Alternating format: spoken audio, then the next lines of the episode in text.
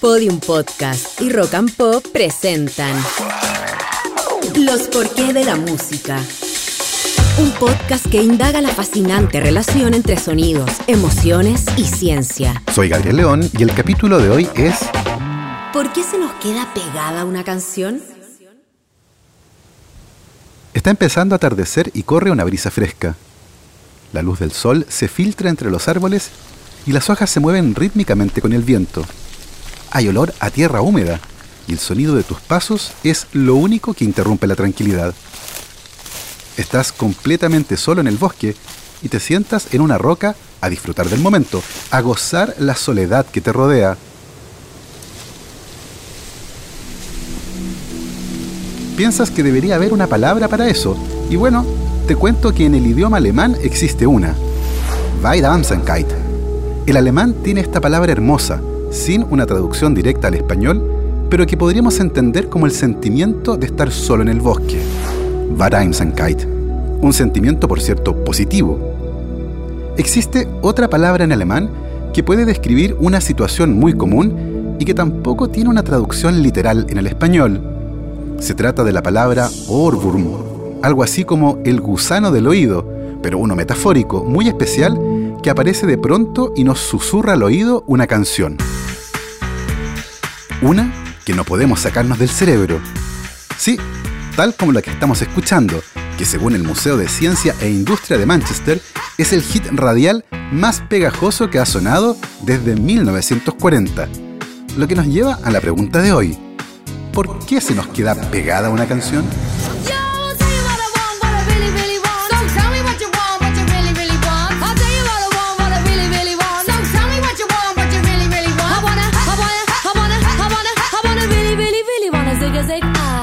Muchos de nuestros pensamientos cotidianos son espontáneos, lo que significa que parecen no estar relacionados con sea lo que sea que estemos haciendo en ese momento, y su aparición no está bajo el control voluntario consciente.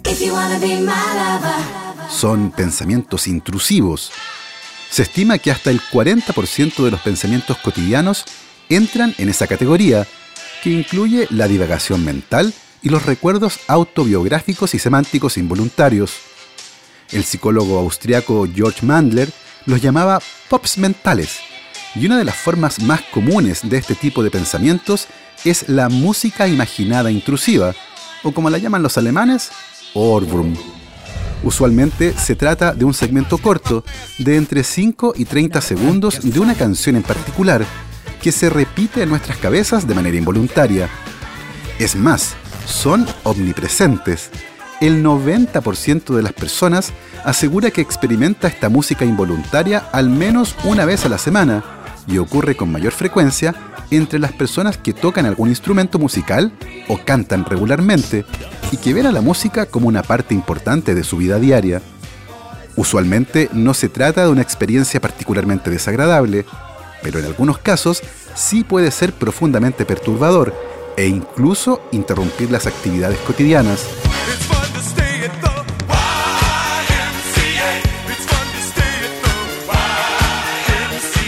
Cuando la psicóloga musical Kelly Jakubowski y sus colegas estudiaron por qué ocurre esto, descubrieron que estas canciones eran más rápidas y simples en el contorno melódico y el tono subía y bajaba de tal forma que las hacían más fáciles de cantar. Además, la música también tenía algunos intervalos únicos entre las notas que hacían que esas canciones se destacaran sobre otras. Esto, evidentemente, es información muy valiosa cuando se trata de instalar una idea en la cabeza de las personas. Y por eso la música que incluyen en los mensajes publicitarios suele ser tan pegajosa y repetitiva. Tengo un minuto para que la casa quede como nueva desde el baño al comedor. Ayudarte en todo, esa es mi misión. Lo podemos lograr.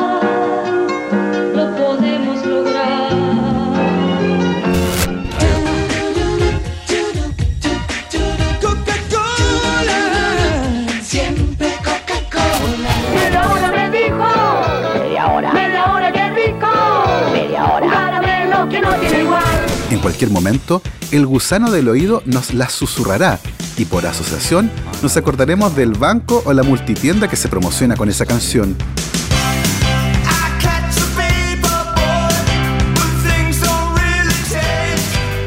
¿Y qué pasa en nuestro cerebro en ese momento?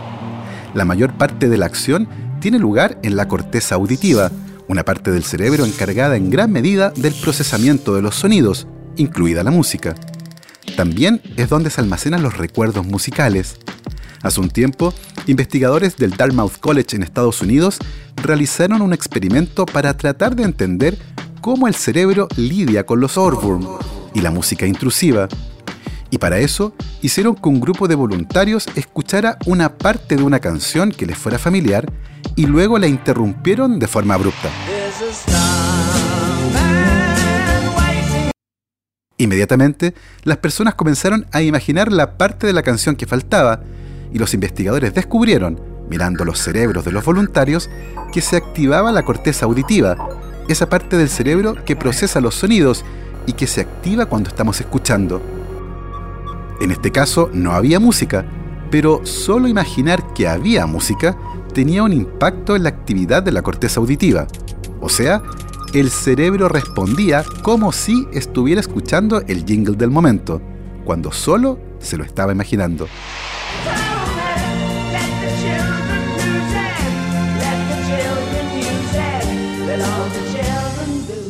Hasta ahora, nadie sabe por qué las canciones imaginadas a veces se quedan atrapadas en nuestras mentes. Aún así, el tema de los gusanos del oído fascina a los neurocientíficos, que, entre otras cosas, han descubierto que nuestra memoria musical es increíblemente poderosa y poner música a la información puede ayudarnos a recordar hechos y detalles más fácilmente.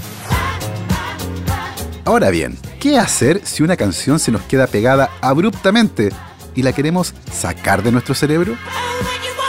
Probablemente a esta altura todos han experimentado alguno de estos episodios y también sabrán lo inútil que es resistirse.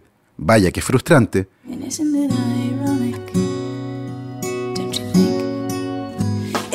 Parece que lo mejor es sencillamente aceptarlo y cualquier esfuerzo dirigido para bloquear la canción puede resultar en lo opuesto, algo que los psicólogos cognitivos llaman proceso irónico y que fue estudiado extensivamente por el especialista Daniel Degner. Así, resistirse a la canción puede hacer que el cerebro siga tocándola una y otra vez, una y otra vez, una y otra vez. Es como si te dijera que no pienses en un elefante. Sé que estás pensando en este preciso momento en un elefante. No hay caso. Algunas personas tratan de distraerse de la canción y como dice el viejo dicho, un clavo saca otro clavo. Un estudio al respecto sugiere que existen ciertas melodías que pueden ayudar a olvidar una canción pegada en el cerebro, como God Save the Queen de Thomas Arndt y Karma Chameleon de Culture Club. Eso sí, el riesgo es que termines tarareando Karma Chameleon todo el día. Otros buscan la melodía en cuestión porque comúnmente se cree que los gusanos del oído ocurren cuando recuerdas solo una parte de una canción por eso, escucharla completa puede liberar al cerebro del gusano. Una posible cura menos intuitiva para los gusanos del oído es masticar chicle.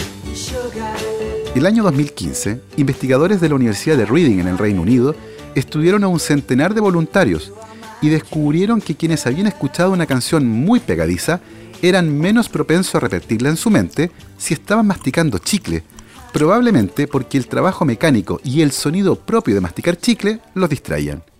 Si bien se trata de un fenómeno que probablemente no es nuevo, la palabra Ohrwurm se usa en alemán desde hace poco más de un siglo, sí se cree que la tecnología actual y la omnipresencia de la música, a la que tenemos acceso en todo momento, podría relacionarse con un aumento en la frecuencia del fenómeno. Y claro, también influyen las características de la música, que con el paso del tiempo se ha vuelto más repetitiva, lo que ayuda para que una canción se nos quede pegada. Eso explica que ciertas canciones sean más pegadizas que otras, y por lo tanto es más probable que se repitan automáticamente en nuestras cabezas. ¿En cuál canción estás pensando en este momento? Así hemos llegado al final de este viaje por otra pregunta fascinante. ¿Nos puedes enviar el porqué de la música que te gustaría que respondiéramos en un próximo capítulo a rockandpop.podium.cl. Nos volvemos a encontrar pronto para seguir explorando los porqué de la música. Esto fue Los porqué de la música, el podcast que indaga la fascinante relación entre sonidos, emociones y ciencia. Para escuchar otras historias como esta, entra a podiumpodcast.com, rockandpop.cl, Spotify o donde escuches tus podcasts. Y síguenos en nuestras redes sociales donde nos encuentras como Podium Podcast Chile y Rock and Pop Chile. Guión y voz Gabriel León. Producción sonora Julio Rojas. Edición Constanza Zúñiga. Idea original Ignacia Inostroza. Dirección General Podium Chile.